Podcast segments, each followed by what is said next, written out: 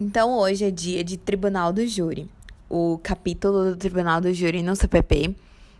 Mas vamos iniciar pela leitura da Constituição, é, que ela fala no artigo 5, inciso 38, que é reconhecida a instituição do júri com a organização que lidera a lei assegurados a plenitude de defesa, B, sigilo das votações, C, soberania dos vereditos e D, a competência para o julgamento dos crimes dolosos contra a vida. Então, da própria Constituição, a gente já observa o que já tem uma competência mínima do Tribunal do Júri fixada, que é os dolosos contra a vida. Também já tem aqui os princípios da plenitude de defesa, do sigilo das votações, da soberania dos vereditos. E essas questões são muito importantes. Vale também mencionar uh, que no, no Brasil, o precedente do Tribunal do Júri é na Lei de Imprensa é, de 1822. Ela estabeleceu que é, esses excessos cometidos iam ser julgados pelos pares através da lei de. E o Tribunal de Júri está tá previsto em quase todas as constituições brasileiras, exceto a de 37 do Estado Novo, que o Brasil vivia uma ditadura e nessa não estava previsto o Tribunal do Júri. O procedimento do júri que a gente vai ler na, na no é, perdão, o procedimento do Tribunal do Júri que a gente vai ler no CPP, ele inicia no artigo 406. Mas antes de ler os, o artigo, é bom é, a gente ler logo umas súmulas sobre o Tribunal do Júri, súmulas importantíssimas. A súmula vinculante 45, que é do STF, obviamente, porque é vinculante, que diz que a competência constitucional do Tribunal do Júri prevalece sobre o foro por prerrogativa de função, estabelecido exclusivamente pela Constituição Estadual. Como a gente viu, o Tribunal do Júri, ele é previsto na Constituição no artigo 5 inciso 38. E essa competência do Tribunal do Júri ela prevalece sobre as competências previstas em constituições estaduais. Também é importante uma outra menção à competência do júri nos, no artigo 125, parágrafo 4 da Constituição. Ele diz assim: os estados organizarão sua justiça, observados os princípios estabelecidos nessa Constituição. Parágrafo 4 do artigo 125.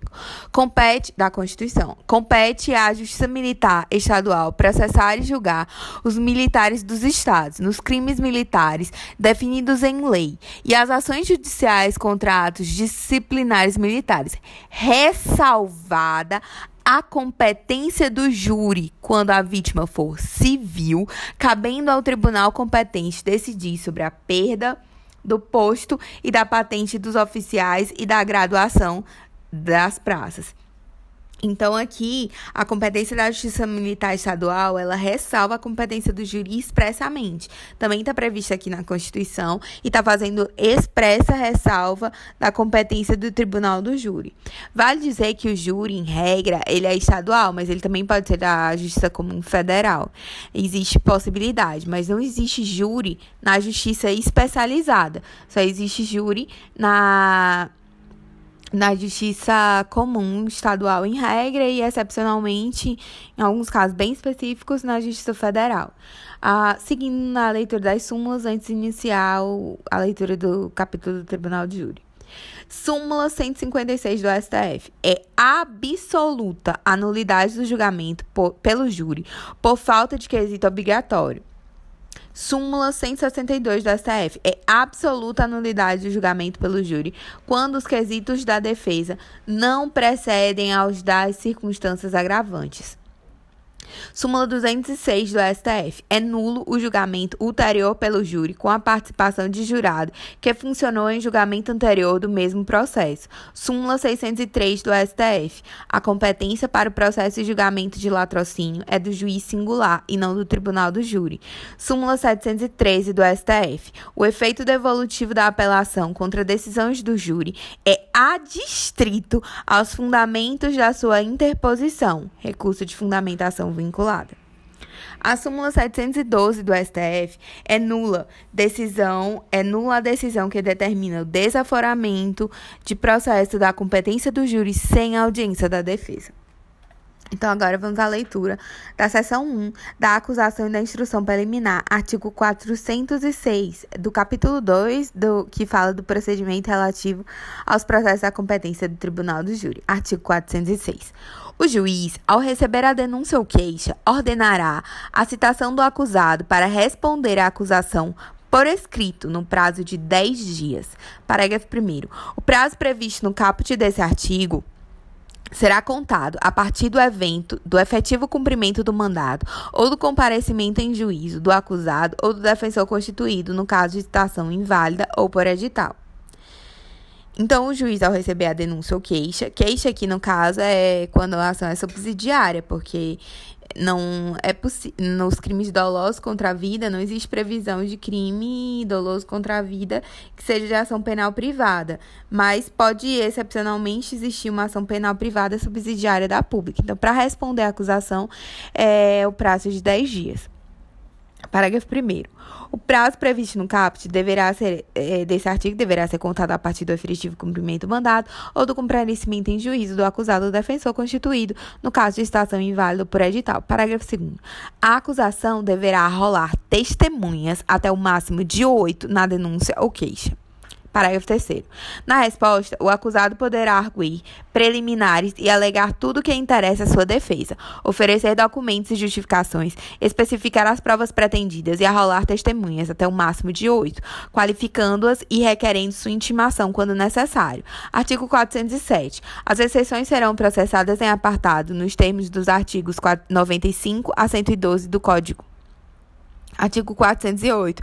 Não apresentada a resposta no prazo legal, o juiz nomeará defensor para oferecê-la em até 10 dias.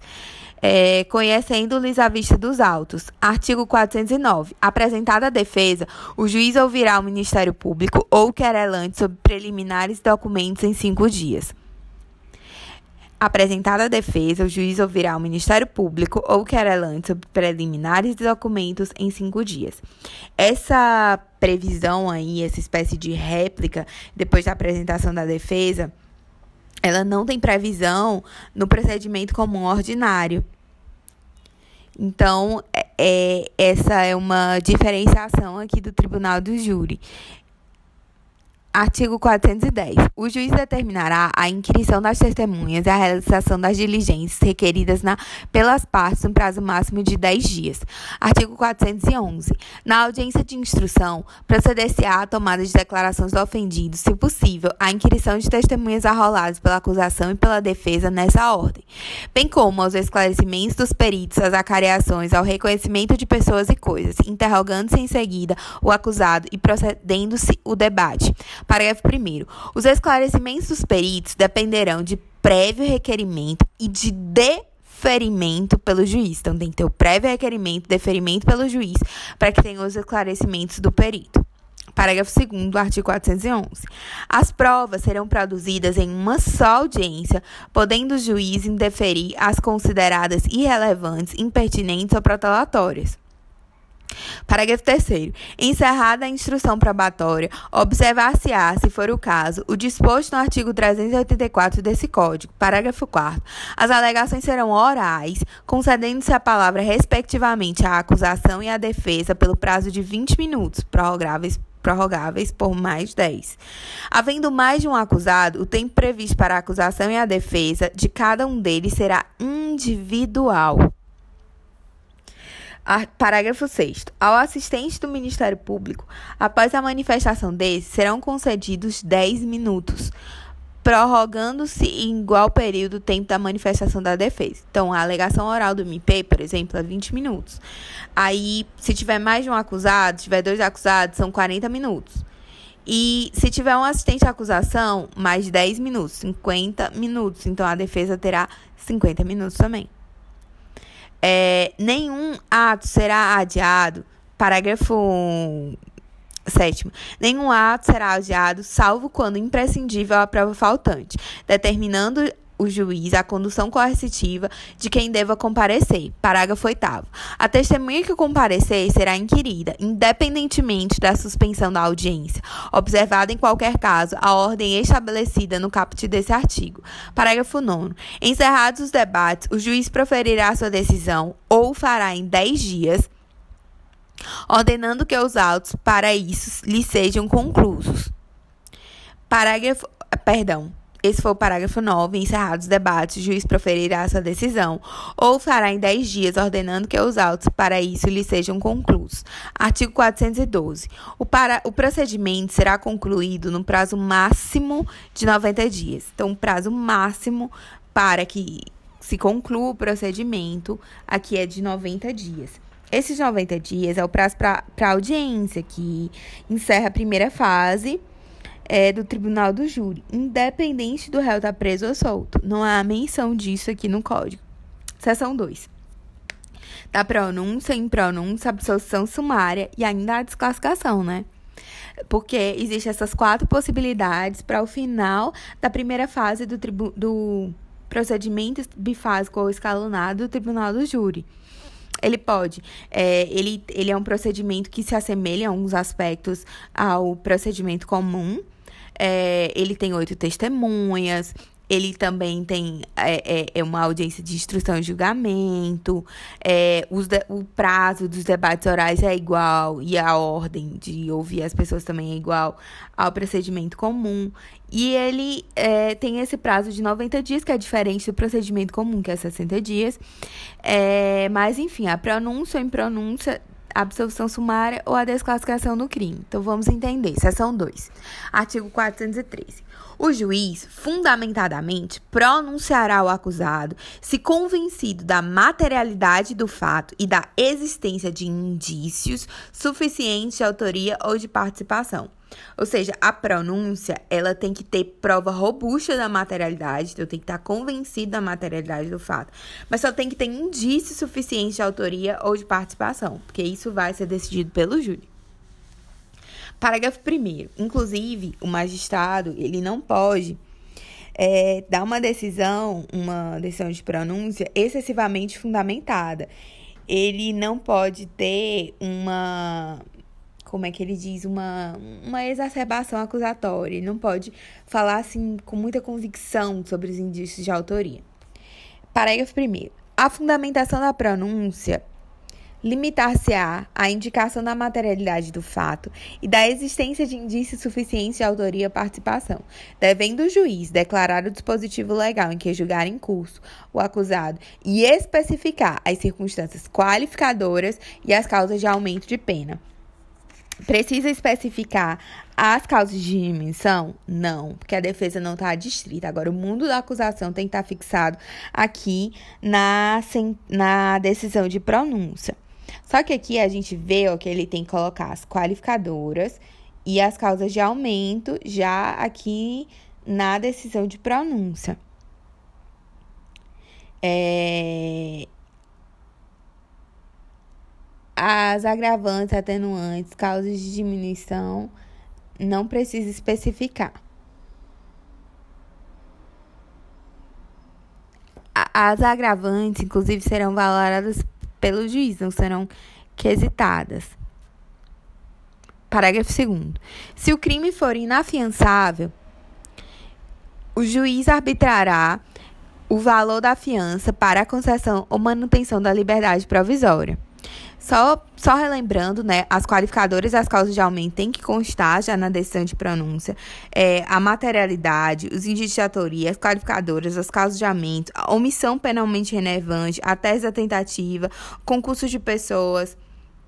Agora, as causas de diminuição da pena, não, previsto na parte especial, não coloca agravante, vai ser pelo juiz mais tarde. E o concurso de crimes eventual também não é necessário. É, Parágrafo 2. Se o crime for afiançável, o juiz arbitrará o valor da fiança para a concessão ou manutenção da liberdade provisória. Parágrafo 3. O juiz decidirá motivadamente, no caso da manutenção, revogação ou substituição da prisão ou medida restritiva de liberdade, anteriormente decretada, e tratando-se de acusado solto, sobre a necessidade de decretação da prisão ou imposição de qualquer das medidas previstas no título 9 do livro 1 desse Código. É, artigo 414. Não se convencendo da materialidade do fato ou da existência de indícios suficientes de autoria ou da participação, o juiz fundamentadamente impronunciará o acusado. Parágrafo único. Enquanto não ocorrer a extinção da punibilidade, poderá ser formulada nova denúncia ou queixa se houver prova nova. Ou seja, que o, o, o artigo 404 diz assim, que não se convencendo da materialidade ou do, do fato ou da existência de indício suficiente de autoria de participação, o juiz impronunciará. Só que essa decisão de impronúncia do acusado, ela não é, ela não faz coisa julgada material. Então, pode sim haver a propositura de uma nova ação se baseada em prova nova. Então, ela pode fundamentar uma nova denúncia ou queixa. É, artigo 415. O juiz fundamentadamente absolverá desde logo o acusado quando. Essa daqui, a decisão de absolvição sumária, é quando provada a inexistência do fato. 2. Provado não ser ele o autor ou partícipe do fato. 3. O fato não constituir infração penal. Ou 4. Demonstrada causa de isenção de pena ou de exclusão do crime. O que que acontece aqui? É, o juiz, a, ele já a gente viu no 414 e nos anteriores a gente viu a pronúncia, no 414 é pronúncia, agora no 415 a absolvição. A absolvição ela é abreviada, ela é uma absolvição que ela, ela é uma decisão que ela ela é a abreviação do procedimento do tribunal do júri, porque ele é bifásico escalonado. Então você não vai a plenário, então ela abrevia o, o, o, o rito, né, o rito do júri. E ela é uma sentença de mérito. Ela sim faz coisa julgada material. Depois de transitar em julgado, ela é, é uma coisa, é uma causa soberanamente julgada. Ela é fundada ou na, na negativa de autoria ou na inexistência do fato. Ou seja, ó, provada a inexistência do fato, ou provado que o autor, que o cara indicado não era autor nem partícipe, ou se o fato não constitui infração penal, ou que existia alguma isenção de pena ou exclusão de, do crime. Então, essa, essa aqui é a absolvição no Tribunal do Júri, no 415. Ela é diferente da absolvição no 397 do CPP, que é no procedimento ordinário. A absolvição no procedimento ordinário ela ela respeita, ela não é ela não é, ela não versa sobre a profundidade que no tribunal do júri professa. Ela, na verdade, ela se fundamenta em outros quesitos. No, 4, no 397, a absolvição sumária do acusado ela é com base na existência de manifesta causa excludente de licitude. Tem que ser um negócio assim muito óbvio e existência de manifesto da causa excludente de culpabilidade do agente, salvo inimputabilidade, e o fato narrado evidentemente não constitui crime, ou extinta a punibilidade do agente. Então tem que ser muito óbvio, tem que ser muito clara essa essa ausência de essa causa excludente de licitude ou de culpabilidade, salvo inimputabilidade, né? Porque aí pode gerar aquelas causas de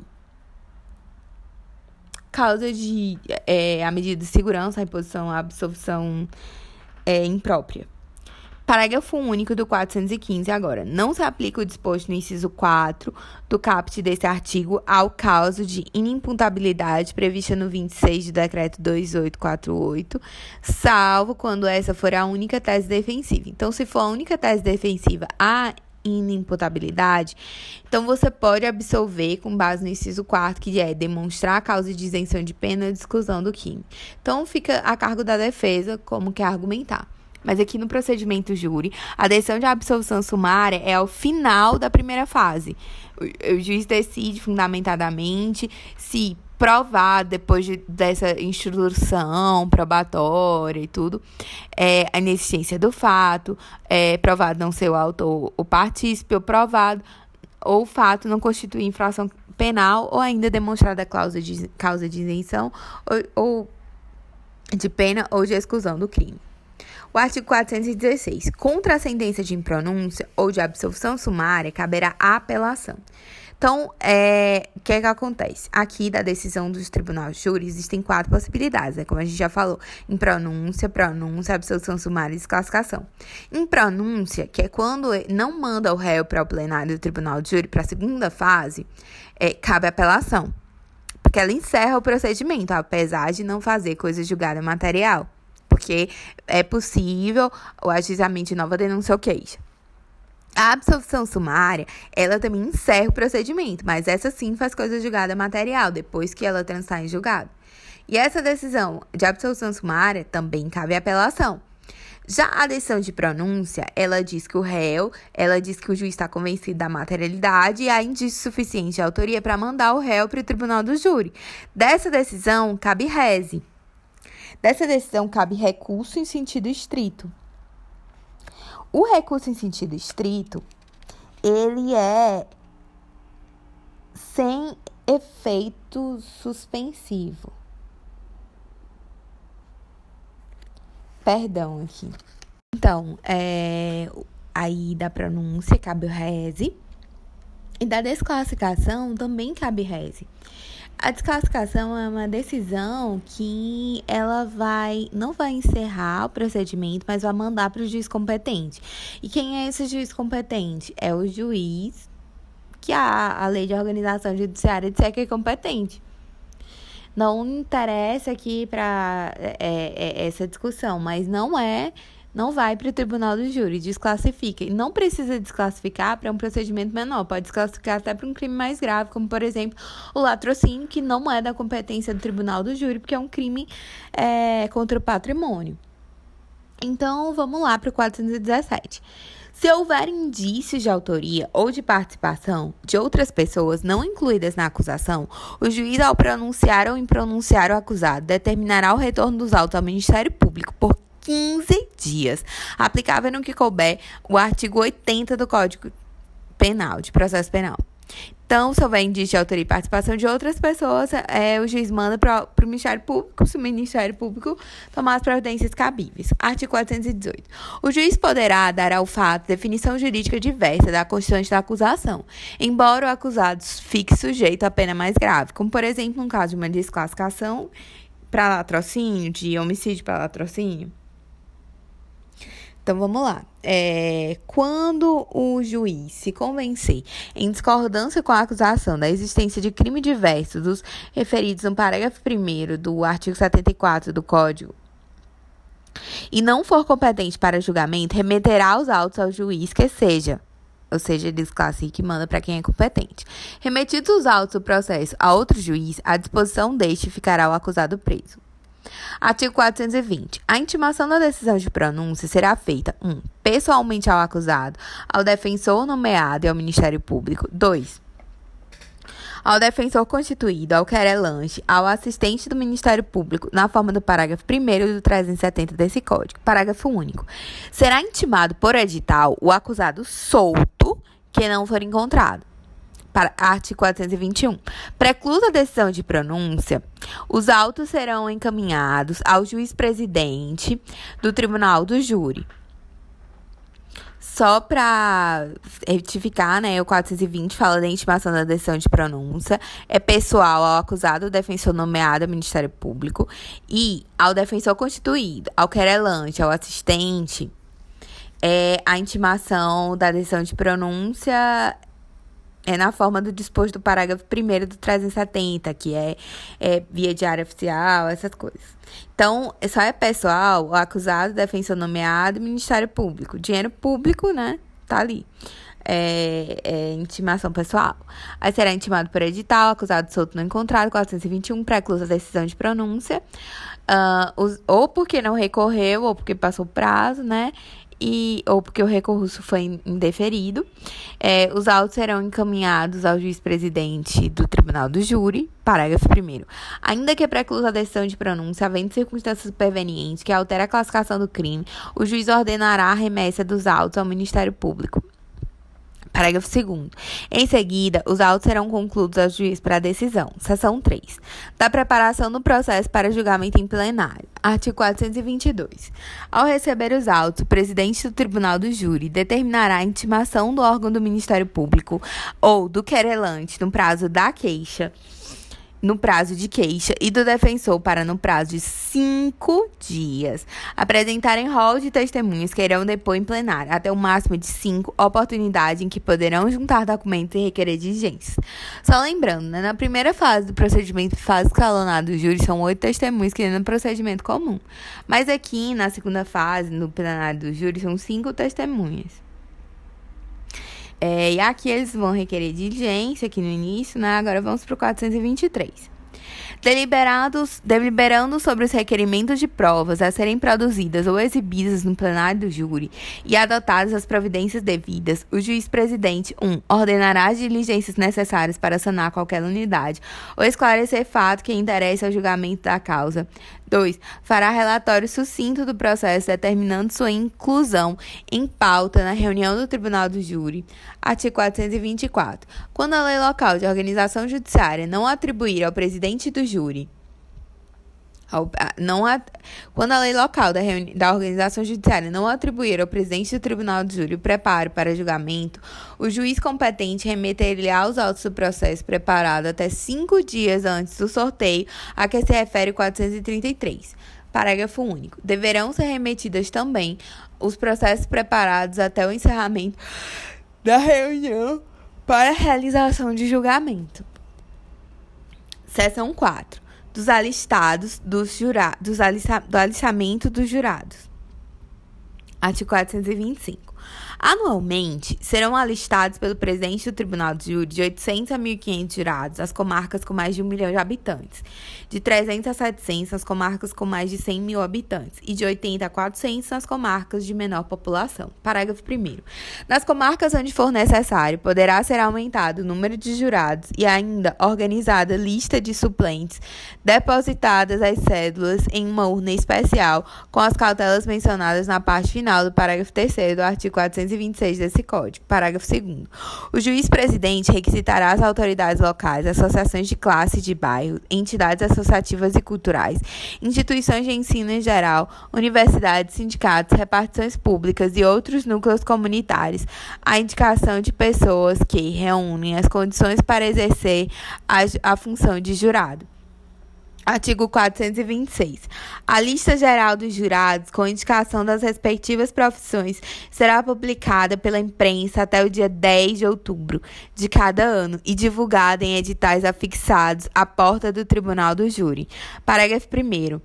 A lista poderá ser alterada de ofício mediante reclamação de qualquer do povo ao juiz presidente até 10 de novembro, data da publicação definitiva.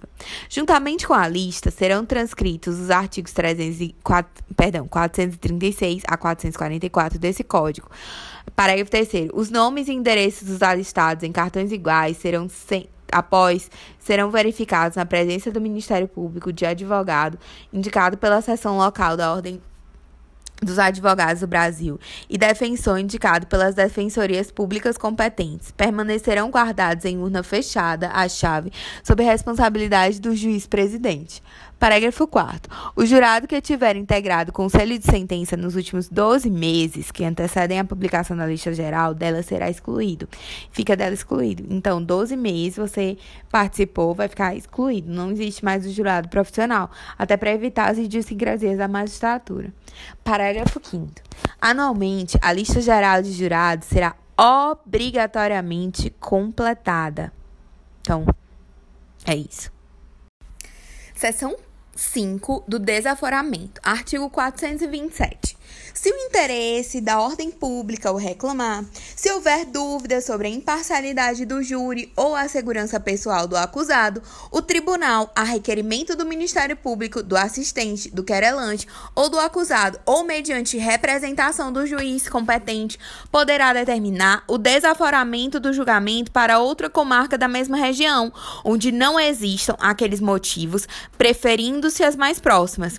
Então, o desaforamento atende interesse da ordem pública, dúvidas sobre a imparcialidade do júri, não é do juiz. Isso aí pode gerar um impedimento, uma suspeição. Agora, dúvida sobre a imparcialidade do juiz não gera desaforamento, é dúvida sobre a imparcialidade do júri ou a segurança pessoal do acusado. É desaforamento para outra comarca da mesma região. É do mesmo estado, gente, não é para outro estado e é, onde não existam aqueles motivos, preferindo-se as mais próximas. É, parágrafo 1. O pedido de desaforamento será distribuído imediatamente e terá preferência de julgamento na Câmara ou turma competente. Parágrafo 2. Sendo relevantes os motivos alegados, o relator poderá determinar fundada, fundamentadamente a suspensão do julgamento pelo júri. Parágrafo 3. Será ouvido o juiz presidente quando a medida não tiver sido por ele solicitada. Na pendência de recurso contra a decisão de pronúncia ou quando efetivado o julgamento, não se admitirá o pedido de desaforamento salvo, nessa última hipótese, quanto a fato ocorrido durante ou após a realização do julgamento anulado.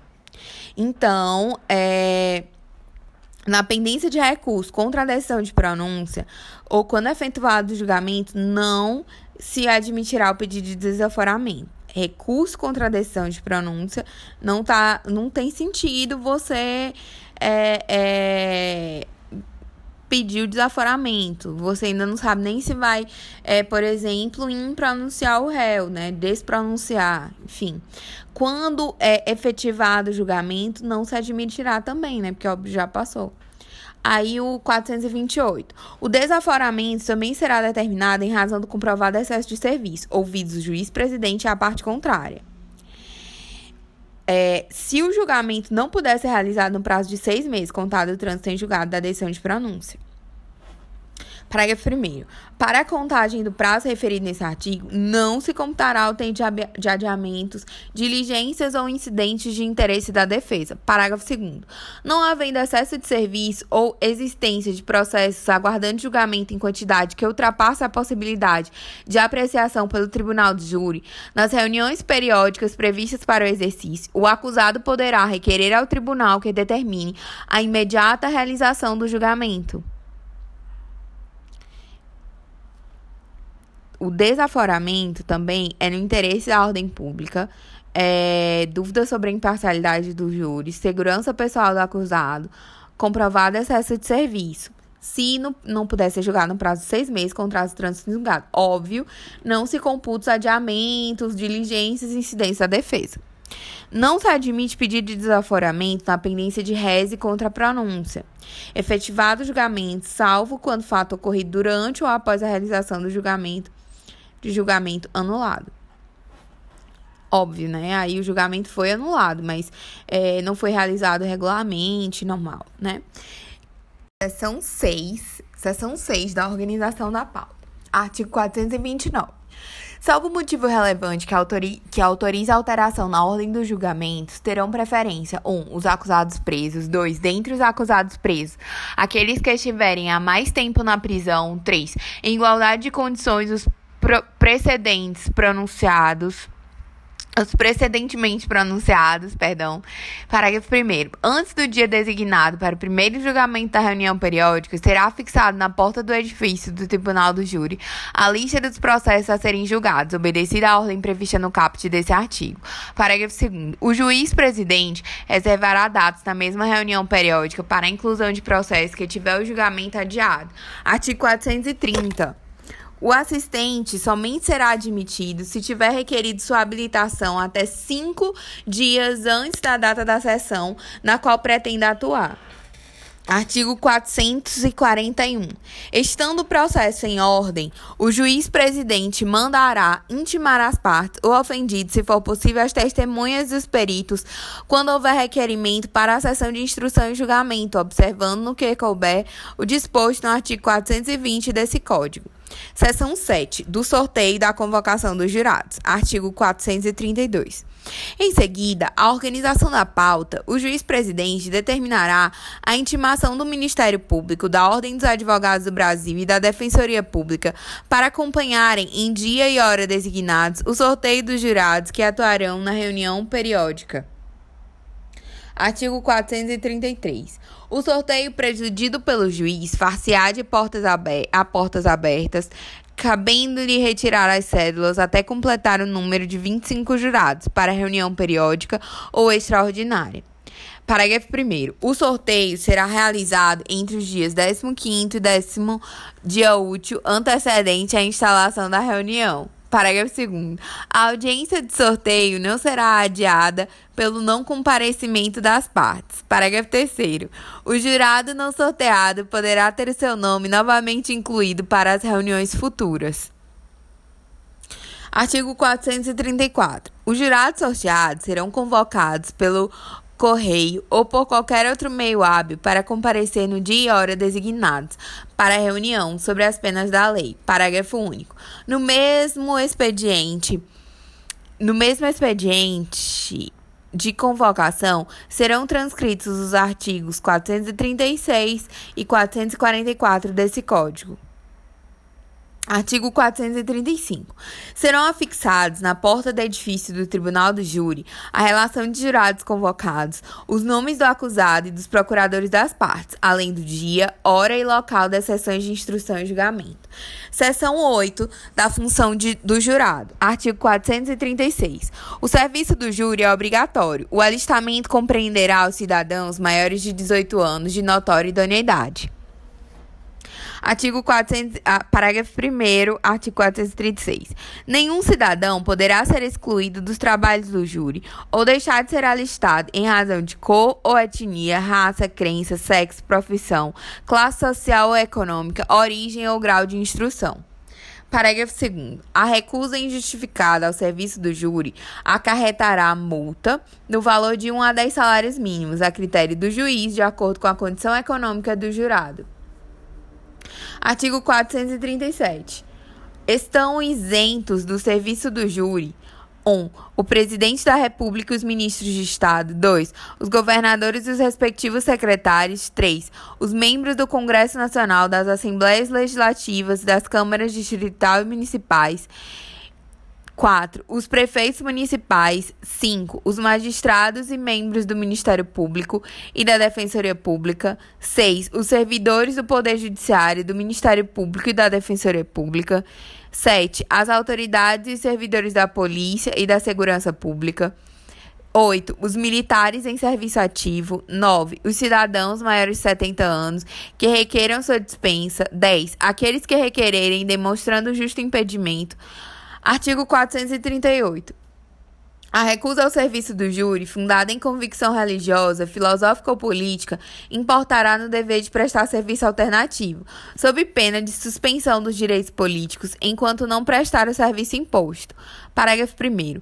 Entende-se por serviço alternativo o exercício de atividades de caráter administrativo, assistencial, filantrópico ou mesmo produtivo no Poder Judiciário, na Defensoria Pública, no Ministério Público ou em entidade conveniada para esses fins. Parágrafo 2. O juiz fixará o serviço alternativo, atendendo aos princípios da proporcionalidade e da razoabilidade.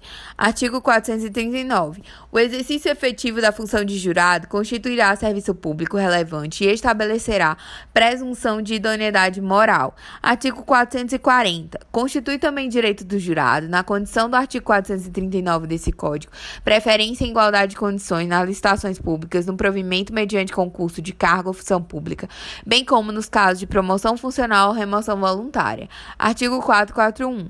Nenhum desconto será feito nos vencimentos ou salário do jurado sorteado que comparecer à sessão do júri.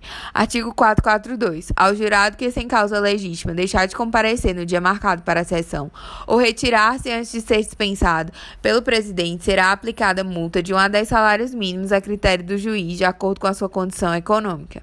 Artigo 443.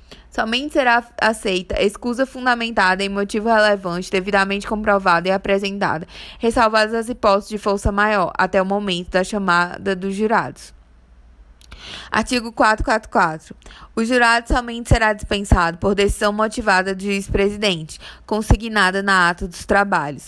Artigo 445. O jurado, no exercício da função ou a pretexto de exercê-la, será responsável criminalmente nos mesmos termos em que os juízes togados.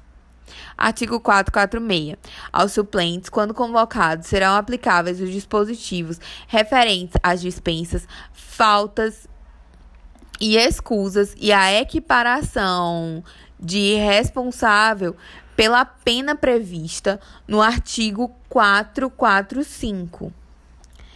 Então, essa foi a disposição do artigo 447, né? Do CPP, que fala do Tribunal do Júri. Artigo 446, a gente leu, que aos suplentes, quando convocados, serão aplicáveis os dispositivos referentes a dispensas, faltas e escusas e a equiparação de responsabilidade penal prevista no artigo 445. Agora vamos para a seção 9 da composição do Tribunal do Júri e da formação do Conselho de Sentença. Artigo 447. O Tribunal do Júri é composto por um juiz togado seu presidente e por 25 jurados, que serão sorteados dentre os alistados. Sete dos quais irão constituir o conselho de sentença em cada sessão de julgamento. Então, o tribunal de júri tem um juiz togado, que é o presidente, e 25 jurados. Sete é o número do, dos, dos juízes, perdão, é o número de jurados que vão constituir o conselho de sentença, mais o juiz togado que está lá é, presidindo o Tribunal de Júri. Artigo 448. São impedidos de servir no mesmo conselho, no mesmo conselho de sentença, né? 1. Um, marido e mulher. 2. Ascendente e descendente. 3. Sogro e genro ou nora. 4. Irmãos e cunhados. Durante o cunhadio. 5. Tio e sobrinho. 6. Padrasto, madrasto enteado. Parágrafo 1 o mesmo impedimento ocorrerá em relação às pessoas que mantenham união estável, reconhecida como entidade familiar. Parágrafo 2. Aplicar-se-á aos jurados o disposto sobre os impedimentos, a suspeição e as incompatibilidades dos juízes togados. Artigo 449. Não poderá servir o jurado que 1. Um, tiver funcionado em julgamento anterior no mesmo processo é, tiver funcionado em julgamento anterior do mesmo processo, independentemente da causa determinante do julgamento posterior. 2. No caso de concurso de pessoas, houver integrado o conselho de sentença que julgou o outro acusado. 3. Tiver manifestado prévia disposição para condenar ou absolver o acusado. Artigo 450. Dos impedimentos, dos impedidos entre si por parentesco ou relação de convivência, servirá o que houver sido sorteado em primeiro lugar. Artigo 451. Os jurados excluídos por, por impedimento, suspensão ou incompatibilidade serão considerados para a constituição do número legal exigível para a realização da sessão. Artigo 452. O mesmo Conselho de Sentença poderá conhecer de mais de um processo no mesmo dia, se as partes o aceitarem, hipótese em que seus integrantes deverão prestar novo compromisso. Seção 10 da reunião e das sessões do Tribunal do Júri. Artigo 453. O Tribunal do Júri reunir-se-á para as sessões de instrução e julgamento nos períodos e na forma estabelecida pela lei local de organização judiciária. Artigo 454. Até o momento de abertura dos trabalhos da sessão, o juiz-presidente decidirá os casos de isenção e dispensa dos jurados e o pedido de adiamento do julgamento, mandando consignar em ata as deliberações. Artigo 455. Se o Ministério Público não comparecer, o juiz-presidente adiará o julgamento para o primeiro dia desimpedido da mesma reunião. cientificadas as partes e as testemunhas. Então, se o Ministério Público não comparecer, o juiz-presidente vai adiar o julgamento para o primeiro dia desimpedido da mesma reunião, cientificadas as partes e as testemunhas. Então, reunião, sessão do Tribunal de Júri, né? É, parágrafo único. Se a ausência não for justificada, o fato será imediatamente comunicado ao Procurador-Geral de Justiça com a data designada para a nova sessão. Artigo 456. Se a falta sem escusa legítima for do advogado do acusado, e se outro não for por esse constituído, o fato será imediatamente comunicado ao presidente da seccional da Ordem dos Advogados do Brasil com a data designada para a nova sessão. Parágrafo 1. Não havendo escusa legítima, o julgamento não será adiado pelo não comparecimento do acusado solto, do assistente ou do advogado do querelante, se tiver sido regularmente intimado. Veja, aqui o julgamento ele não é adiado. Se o acusado ele foi regularmente intimado, ele está solto e ele não comparece, ou o assistente ou o advogado do querelanche, o julgamento não será adiado. Parágrafo 1. Os pedidos de, adiantamento, de adiamento e as justificações de não comparecimento deverão ser salvo comprovado motivo de força maior, previamente submetidos à apreciação do juiz presidente do tribunal do júri. Parágrafo 2. Se o acusado preso não for conduzido, o julgamento será adiado para o primeiro dia desimpedido da mesma reunião, salvo se houver pedido de dispensa de comparecimento subscrito por ele e pelo seu defensor. Então, o acusado solto não adia e regularmente intimado, o julgamento não vai ser adiado pelo não comparecimento. Se o acusado está preso e não foi conduzido, em regra, você adia a sessão para o primeiro dia desimpedido da mesma reunião, salvo se o acusado e o defensor subscreverem um pedido de dispensa de comparecimento. Artigo 458. Se a testemunha, sem justa causa, deixar de comparecer, o juiz-presidente, sem prejuízo de ação penal pela desobediência, aplicar-lhe-á a multa prevista no parágrafo 2 do artigo 436 desse Código. O artigo 436 diz que o serviço do júri é obrigatório e que nenhum cidadão ele pode ser excluído dos trabalhos do tribunal do júri. A recusa injustificada, ela acarreta numa multa no valor de 1 a 10 salários mínimos a critério do juiz, de acordo com a condição econômica do jurado. Artigo 459. Aplicar-se-á às testemunhas a serviço do Tribunal do Júri o disposto no artigo 441 desse Código, que diz que nenhum desconto será feito nos vencimentos é, é, do, ou salário do jurado sorteado que comparecer à sessão do Tribunal do Júri. Artigo 460. Antes de constituído o conselho de sentença, as testemunhas serão recolhidas a lugar onde umas não possam ouvir os depoimentos das outras. Então, as testemunhas, elas são colocadas em lugares onde elas não podem ouvir o testemunho da outra. Ela também não vai ter, se ela comparecer lá, testemunha, assim como os jurados, não vai perder, não vai ter desconto salarial. Artigo 461. O julgamento não será adiado se a testemunha deixar de comparecer, salvo se uma das partes tiver requerido a sua intimação por mandado, na oportunidade que trata o artigo 442 desse Código, declarando não prescindir do depoimento e indicando a sua localização. O 422 diz que, ao receber os autos, o presidente do tribunal júri determina a intimação do órgão do Ministério Público ou do querelante, no caso de queixa, e do defensor para, no prazo de cinco dias, apresentarem rol de testemunhas, que irão depor em plenário, até o prazo máximo de cinco, oportunidade em que poderão juntar documentos e requerer diligências. Então, se nessa oportunidade ele declarar que não prescinde do depoimento, indicar a localização da testemunha, o julgamento pode eventualmente ser adiado se essa testemunha deixar de comparecer. E essa intimação ainda tem que ser por mandado. Só que, em regra, o julgamento não é adiado se a testemunha deixar de comparecer. Parágrafo 1 do artigo 461. Se intimada a testemunha não comparecer, o juiz-presidente suspenderá os trabalhos e mandará conduzi-la ou adiará o julgamento para o primeiro dia desimpedido, ordenando a sua condução. Parágrafo 2. O julgamento será realizado mesmo na hipótese de a testemunha não ser encontrada no local indicado, se assim for certificado por oficial de justiça. Artigo 462. Realizadas as diligências referidas no 454 e 461 desse Código, o juiz-presidente verificará se a urna contém as cédulas dos 25 jurados sorteados, mandando que o escrivão proceda à chamada deles.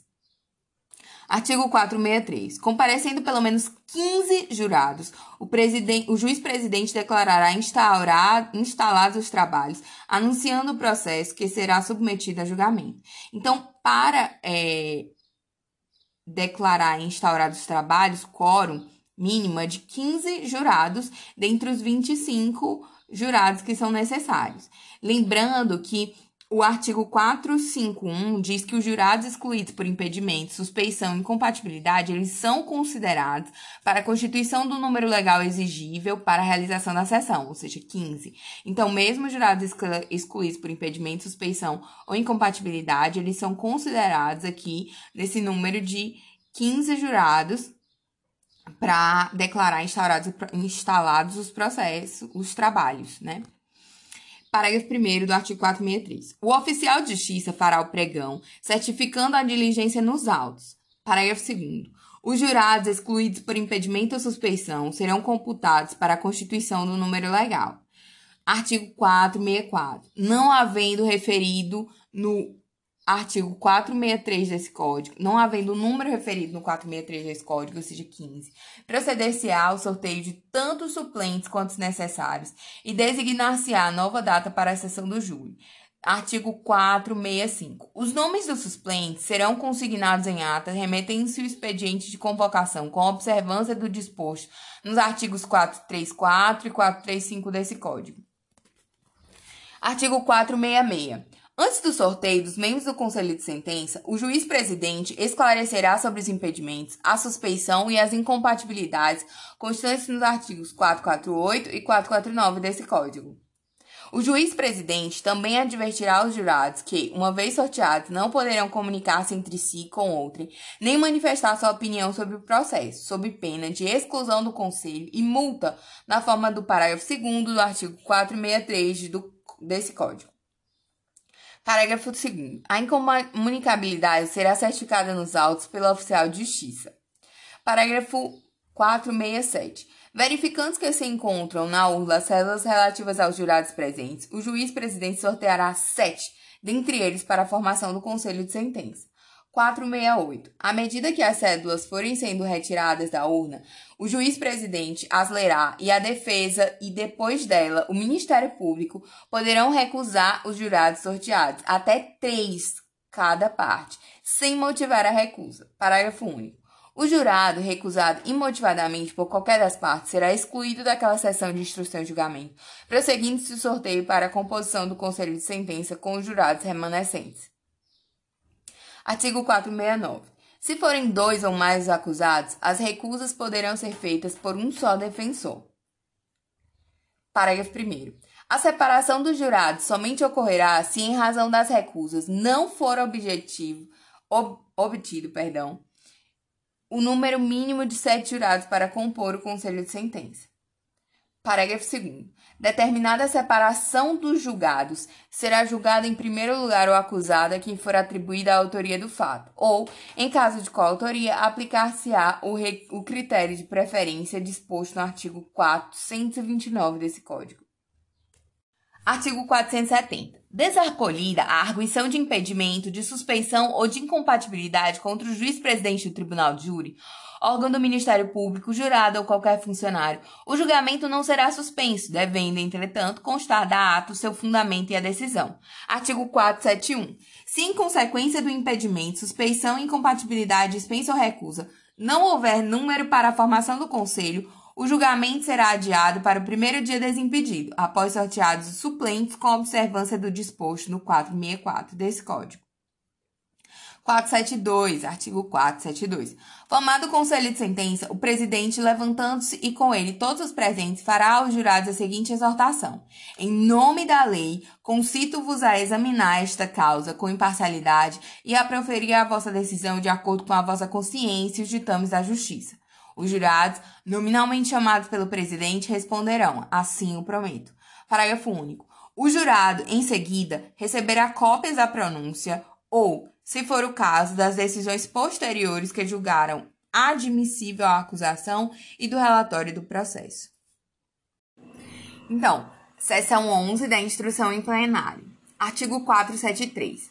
Prestado o compromisso pelos jurados, será iniciada a instrução plenária quando o juiz-presidente, o Ministério Público, o assistente, o querelante e o defensor do acusado tomarão sucessiva e diretamente as declarações do ofendido, se possível, e inquirirão as testemunhas arroladas pela, pela acusação. Então, preste o compromisso dos jurados, aí inicia a instrução é, plenária, e aí o juiz-presidente, depois o Ministério Público, o assistente, o querelante e o defensor do acusado vão tomar sucessiva e diretamente as declarações do ofendido, se possível, e inquirirão as testemunhas arroladas pela acusação.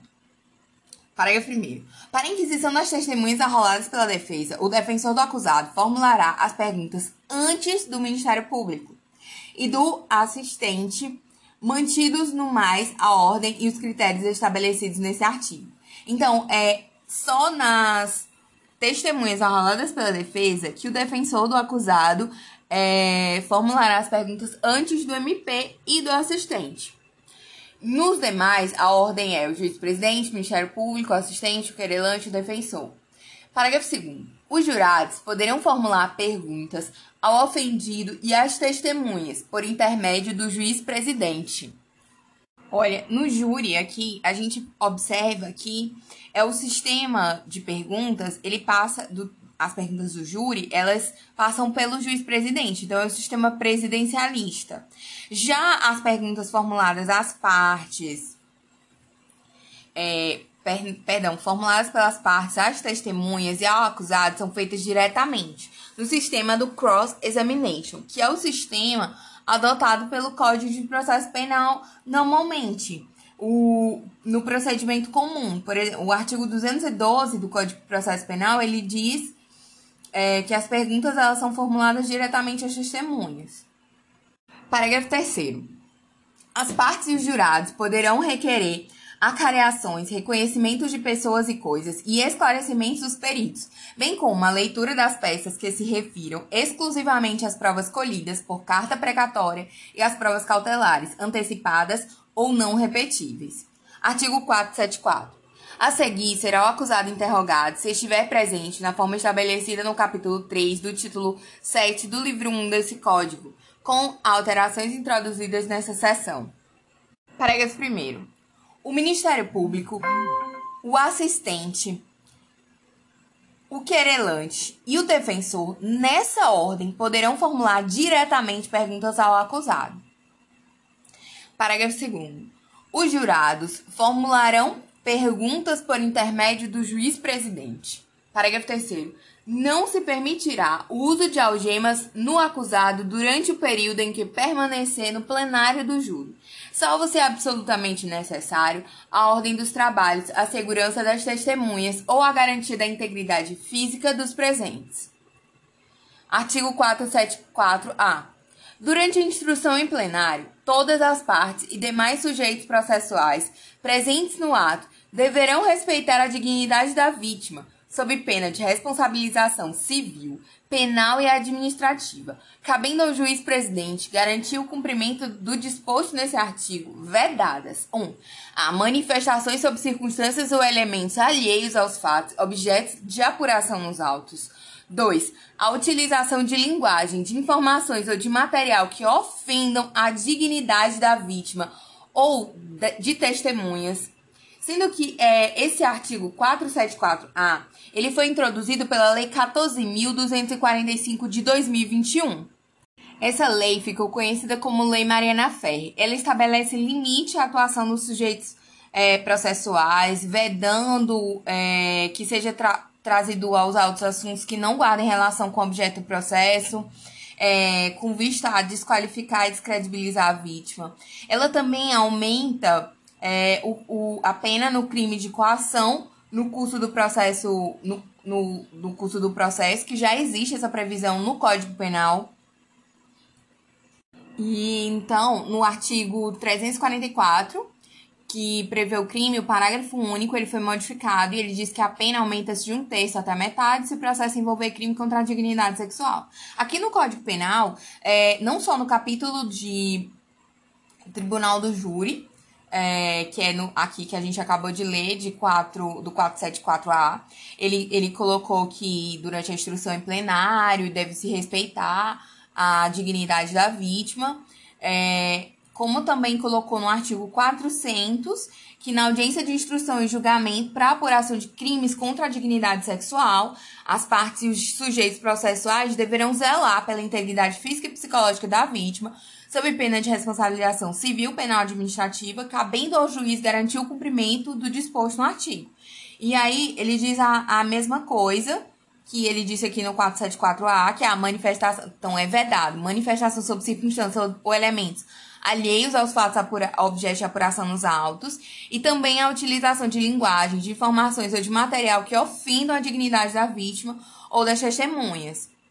É, e ele alterou, essa mesma lei, alterou o artigo 81 da Lei 9.099, que é a Lei dos Juizados Especiais, que é, juizados especiais criminais e cíveis, e ela fala agora que também na audiência do GCRIM, durante, artigo 81, durante a audiência, todas as partes e demais sujeitos processuais presentes no ato deverão respeitar a dignidade da vítima sob pena de responsabilização civil, penal administrativa, cabendo ao juiz garantir o cumprimento do disposto nesse artigo, vedadas 1. Um, a manifestação sob circunstâncias ou elementos alheios aos fatos objeto de apuração nos autos, e 2. A utilização também é vedada a utilização de linguagem, de informações ou de material que ofenda a dignidade da vítima ou de testemunhas.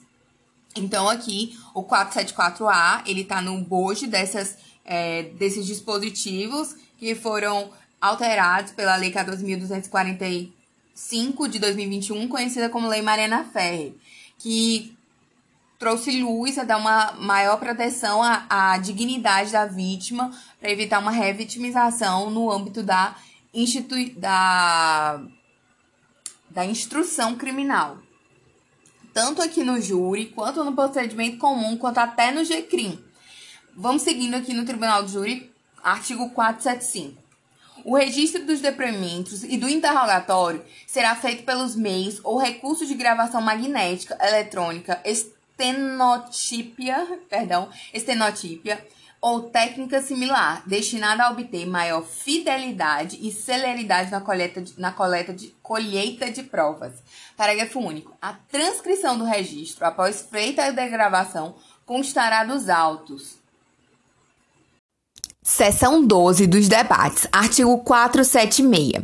Encerrada a instrução, será concedida a palavra ao Ministério Público, que fará a acusação, nos limites da pronúncia ou das decisões posteriores que julgaram admissível a acusação, sustentando, se for o caso, a existência de circunstância agravante.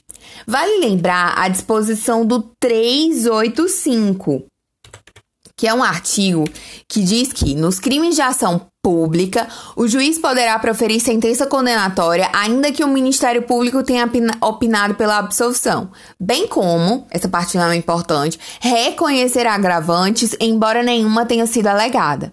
Esse artigo, ele é questionado doutrinariamente, mas a entendimento jurisprudencial da segunda, da sexta turma e da quinta turma do STJ, no sentido de que o juiz pode reconhecer as agravantes de ofício, não havendo nesse caso violação ao princípio da correlação. Assim, não ofende o princípio da congruência a condenação por agravante não descrita na denúncia. Isso é autorizado pelo 385 do CPP.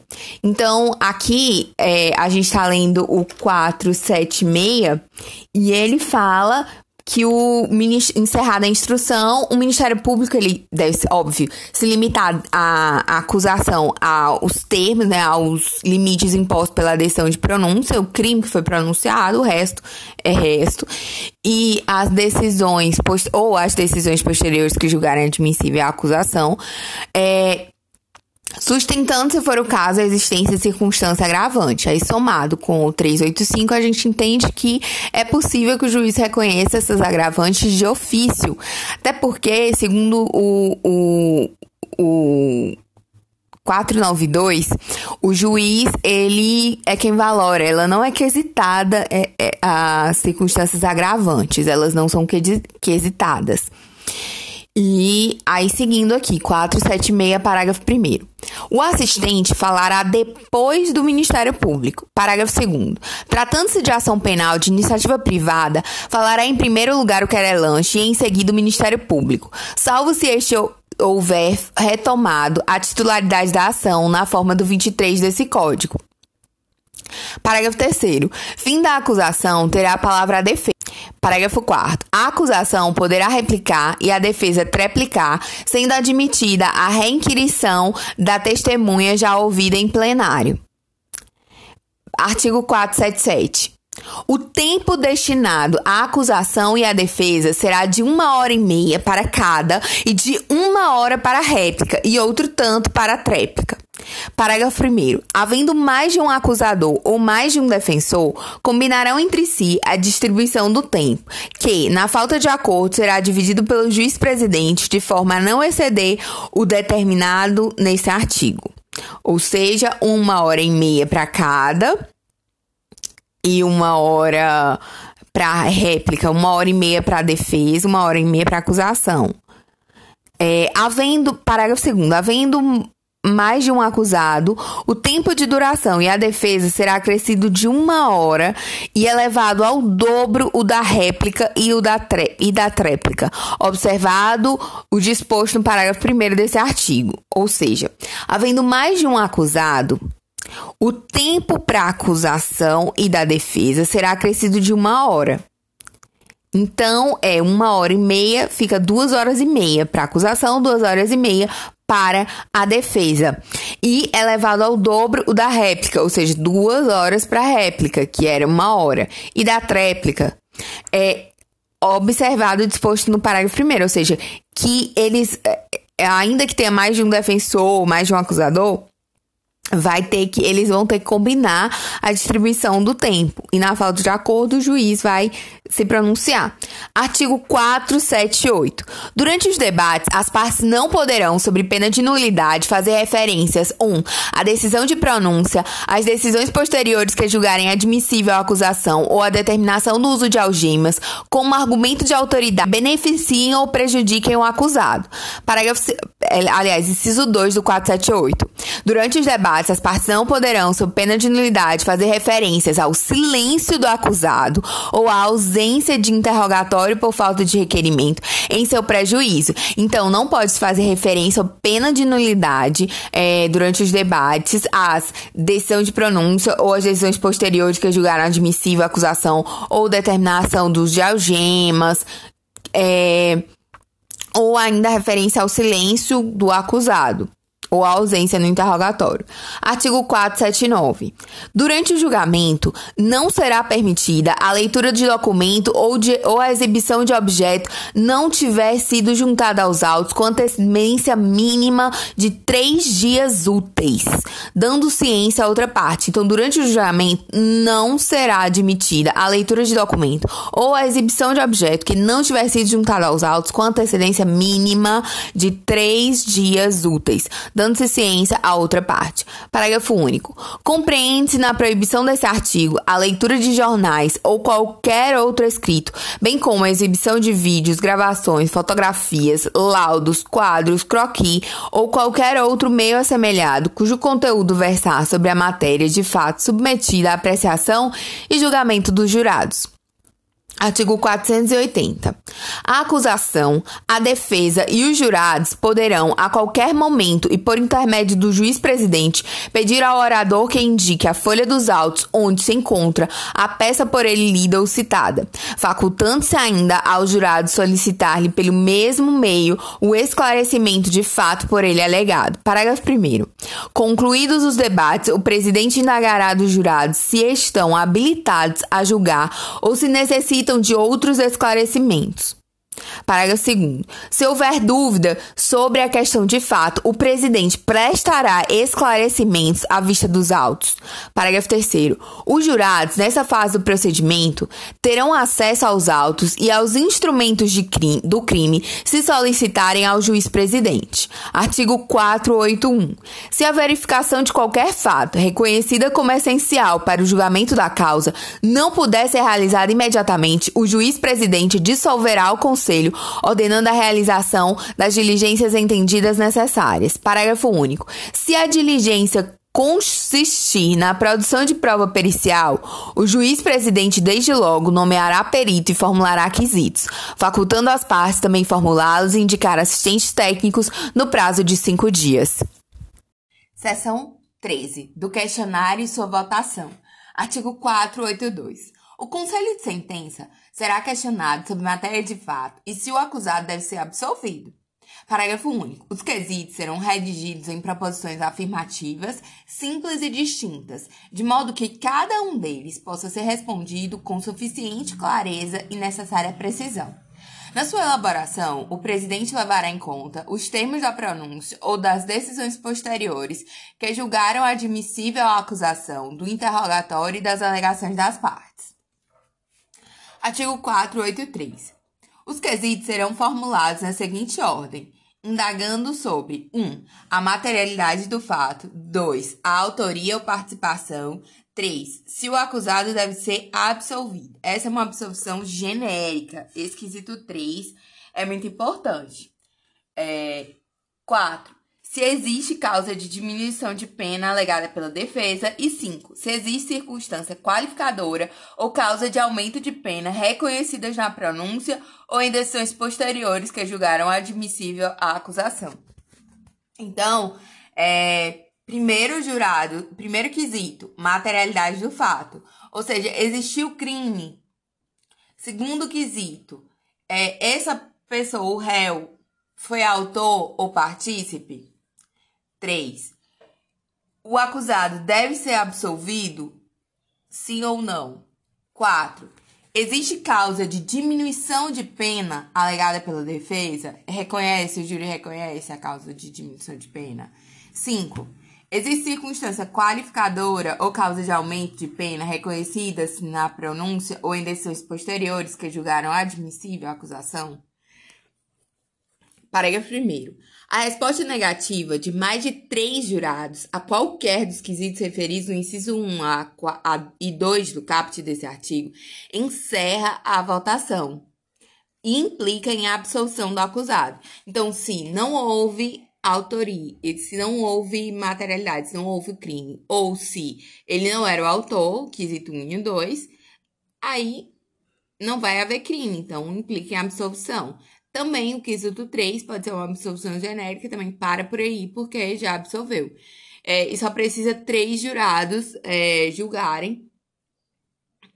É, só precisa da resposta negativa de três jurados. Parágrafo 2. Respondidos afirmativamente mais de três jurados, os quesitos relativos aos incisos 1 e 2 do caput desse artigo será formulado quesito com a seguinte redação: O jurado absolve o acusado? Parágrafo 3.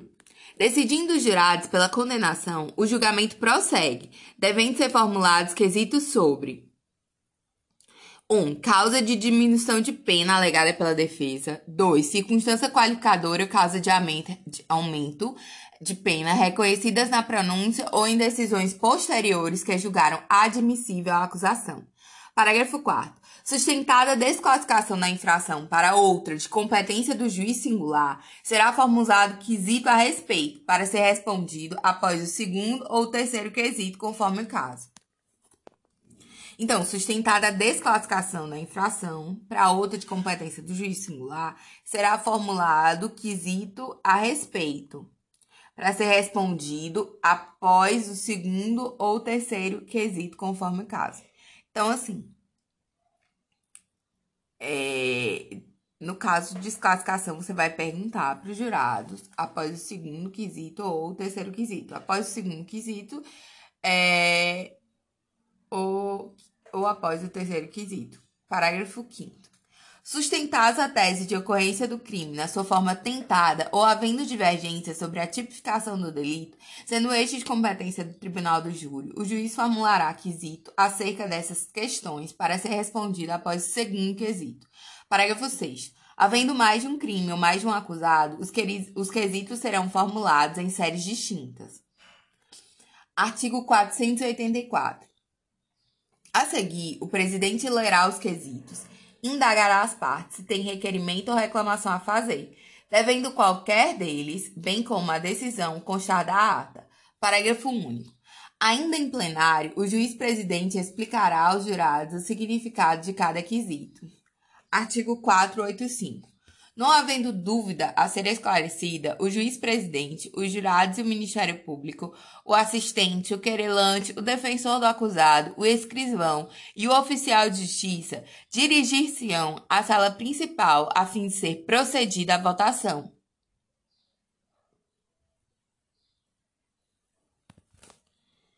Parágrafo 1. Na falta de sala especial, o juiz-presidente determinará que o público se retire, permanecendo somente as pessoas mencionadas nesse caput. Ou seja, é, o juiz-presidente, os jurados, o Ministério Público, o assistente, o querelante, o defensor, o escrivão, o oficial de justiça, é, para que seja procedida a votação. Para artigo 486. Antes de proceder à votação de cada quesito, o juiz-presidente mandará distribuir aos jurados pequenas cédulas de, feitas de papel opaco e facilmente dobráveis, contendo sete delas a palavra sim e sete delas a palavra não. Artigo 487. Para assegurar o sigilo do voto, o oficial de justiça recolherá em uma em urnas separadas as cédulas correspondentes aos votos e as não utilizadas. Artigo 488. Após a resposta, verificados os votos e as cédulas não utilizadas, o juiz-presidente determinará que o escrivão registre no termo a votação de cada quesito, bem como o resultado do julgamento. Parágrafo único. Do termo também constará a conferência das cédulas não utilizadas. Artigo 489. As decisões do Tribunal do Júri serão formadas por maioria de votos. Artigo 490. Se a resposta a qualquer dos quesitos estiver em contradição com outra ou outras já datadas, o presidente, explicando aos jurados em que consiste a contradição, submeterá novamente à votação os quesitos a que se referem tais respostas. Parágrafo único. Se pela resposta dada a um dos quesitos o presidente verificar que ficam prejudicados seguintes assim declarará, dando por fim a votação. Encerrada a votação, será o termo a que se refere o artigo 488 desse Código, assinado pelo presidente, pelos jurados e pelas partes. Seção 15, 14, perdão, da sentença, artigo 492. Em seguida, o presidente proferirá a sentença que 1. Um, no caso de condenação, A. Fixará a pena base. B. Considerará circunstâncias agravantes ou atenuantes alegadas nos debates. C. Imporá os aumentos ou diminuições na pena, da pena em atenção às causas admitidas pelo júri. D. Observará as demais disposições do 387 desse Código. O 387 fala da sentença condenatória fala de mencionar as circunstâncias agravantes, atenuantes, é, de circunstâncias apuradas, perdão, é, tudo que deve constar da aplicação da pena. O valor mínimo para reparação de danos, se for o caso, enfim. E é mandará o acusado recolher-se ou recomendá-lo à, à prisão em que se encontra, se presentes os requisitos da prisão preventiva, ou no caso de condenação a uma pena igual ou superior a 15 anos de reclusão, determinará a execução provisória das penas com expedição do mandado de prisão, se for o caso, sem prejuízo do conhecimento de recursos que vierem a ser impostos. Essa linha é foi redação dada pela Lei 13.900 64 de 2019, conhecida como pacote anticrime.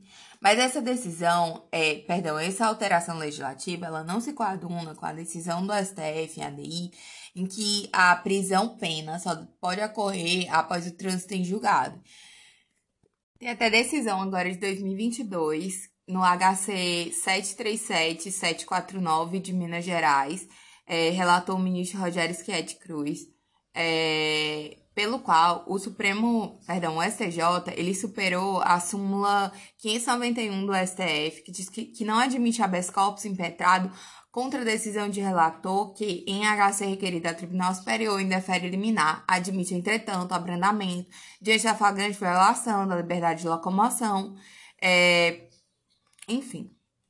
Então, os ministros, eles superaram a súmula 591 do STF, que não admitia é, habeas corpus e deferiram uma é, e revogaram uma prisão cautelar nesse HC, porque, perdão, a prisão cautelar não, a prisão pena aplicada de ofício, aplicada para cumprimento de pena no tribunal do júri. Era um caso de bastante gravidade e mesmo assim, eles entenderam que não era possível a execução da pena do tribunal do júri. Porque a execução da pena só é possível após esgotadas possibilidades de recurso que não aconteceu no caso. Então, seguindo aqui a leitura do artigo 492, a linha F agora estabelecerá os efeitos genéricos e específicos da condenação. 2. No caso de absolvição, A. Mandará colocar em liberdade o acusado se por outro motivo não estiver preso. B. Revogará as medidas restritivas provisoriamente decretadas. C. Imporá, se for o caso, a medida de segurança cabível. Parágrafo 1. Se houver desclassificação da infração para outra de competência do juiz singular, ao presidente do tribunal do júri caberá proferir sentença em seguida, aplicando-se quando quanto o delito resultante de nova tipificação for considerado pela lei como infração penal de menor potencial ofensivo, o disposto no artigo 69 e seguintes da Lei 9.099 de 95. Então, nos casos de desclassificação da infração no tribunal de júri, para infração de competência do juiz singular, o juiz presidente é que julgará essa nova infração, inclusive aplicando é, os institutos despenalizadores da Lei 9.099. Parágrafo 2. Em caso de desclassificação, o crime conexo que não seja doloso contra a vida será julgado pelo juiz presente do tribunal do júri, aplicando-se no que couber o disposto no parágrafo 1 desse artigo. Então, no caso de desclassificação, é, o juiz presidente julga o crime desclassificado é, e também julga o crime conexo que não seja doloso contra a vida. Parágrafo 3 mas desclassificação no tribunal de júri. Parágrafo 3 o presidente poderá, excepcionalmente, deixar de autorizar a execução provisória das penas de que trata o, a linha E do inciso 1 do caput desse artigo, se houver questão substancial cuja resolução pelo tribunal ao qual competir o julgamento possa plausivelmente levar à revisão da condenação. Parágrafo 4. A apelação interposta contra a decisão condenatória do Tribunal de Júri a uma pena igual ou superior a 15 anos de reclusão não terá efeito suspensivo. Parágrafo 5. Excepcionalmente, poderá o tribunal atribuir efeito suspensivo à apelação de que trata o parágrafo 4 desse artigo, quando verificado cumulativamente que o recurso 1. Um, não tem propósito meramente protelatório, 2. Levanta questão substancial e que pode resultar em absolvição, anulação de sentença, novo julgamento ou redução da pena para patamar inferior a 15 anos de reclusão. Parágrafo 6. O pedido de concessão de efeito suspensivo poderá ser feito instantemente na apelação ou por meio de petição em separado dirigida diretamente ao relator, instruída com cópias da sentença condenatória, das razões da apelação e de prova da tempestividade das contrarrazões e das demais peças necessárias à compensação, a, perdão, à compreensão da controvérsia. Artigo 493. A sentença será lida em plenário pelo presidente antes de encerrada a sessão de, de instrução e julgamento. Oh, então tem que, o juiz tem que ler em plenário a sentença antes de encerrada a sessão de instrução e julgamento. Seção 15 da Ata dos Trabalhos, artigo 494. De cada sessão de julgamento, o escrivão lavrará a ata assinada pelo presidente e pelas partes. Artigo 495. A ata descreverá fielmente todas as ocorrências, mencionando obrigatoriamente 1. Um, a data e a hora da instalação dos trabalhos. 2 o magistrado que presidiu a sessão e os jurados presidentes. 3. Os jurados que deixaram de comparecer com escusa ou sem ela e as sanções aplicadas. 4. O ofício ou requerimento de isenção ou dispensa. 5. O sorteio dos jurados suplentes. 6. O adiamento da sessão, se houver ocorrido, com indicação do motivo. 7. A abertura da sessão e a presença do Ministério Público, do querelante e do assistente, se houver, e a do defensor do acusado. 8. O pregão e a sanção imposta, no caso de não comparecimento. 9. As testemunhas dispensadas de depor. 10. O recolhimento das testemunhas, a lugar de onde umas não pudessem ouvir o depoimento das outras. 11. A verificação das cédulas pelo juiz-presidente. 12. A formação do conselho de sentença com o registro do nome dos jurados sorteados e recusas. 13. O compromisso e o interrogatório com simples referência ao termo. 14. Os debates e as alegações das partes com os respectivos fundamentos. 15. Os incidentes. 16. O julgamento da 17. A publicidade dos atos da instrução plenária, das diligências e da sentença.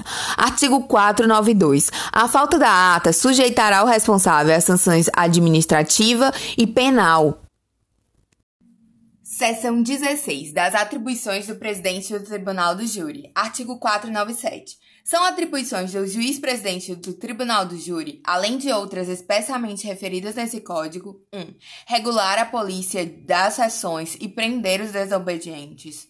2. Requisitar o auxílio da força pública, que ficará sobre a exclusiva autoridade. 3 dirigir os debates intervindo em caso de abuso, excesso de linguagem ou mediante requerimento de uma das partes. 4. Resolver as questões incidentes que não dependam de pronunciamento do júri. 5. Nomear defensor ao acusado quando considerá-lo indefeso, podendo, nesse caso, dissolver o conselho e designar novo dia para julgamento com a nomeação ou a constituição de novo defensor. 6. Mandar retirar da sala o acusado que dificultar a realização do julgamento, o qual prosseguirá, prosseguirá sem sua presença. 7. Suspender a sessão pelo tempo indispensável à realização das diligências requeridas ou entendidas necessárias, mantida a incomunicabilidade dos jurados. 8. Interromper a sessão por tempo razoável para proferir sentença e para repouso ou refeição dos jurados. 9. Decidir de ofício, ouvido o Ministério Público e a Defesa ou a requerimento de qualquer desses a arguição de extinção de punibilidade. 10. Resolver as questões de direito suscitadas no curso do julgamento. 11. Determinar de ofício ou a requerimento das partes ou de qualquer jurado as diligências destinadas a sanar nulidade ou suprir falta que prejudique o esclarecimento da verdade. 12. Regulamentar durante os debates a intervenção de uma das partes quando a outra estiver com a palavra, podendo conceder até 3 minutos para cada parte requerido, que serão acrescidos no tempo dessa última. Então, as funções do juiz-presidente do tribunal é, é, regulamentar a sessão, é, inclusive prendendo os desobedientes, aos, é, requisitando auxílio da força pública, evitar excesso de linguagem, abuso dirigir os poderes, os debates, né, resolver questões incidentes, nomear defensor acusado quando ele for considerado indefeso, é, mandar retirar da sala, inclusive, o acusado para a realização do julgamento se ele estiver atrapalhando, dificultando, né? Suspender a sessão por tempo é, para realizar diligências, é, ou interromper, suspender a, a sessão para diligência ou interromper a sessão por tempo razoável para repouso ou refeição dos jurados. Decidir sobre arguição de extinção da punibilidade. Exerver questões de direitos suscitadas no curso do julgamento. Então, essas são as funções do juiz presidente.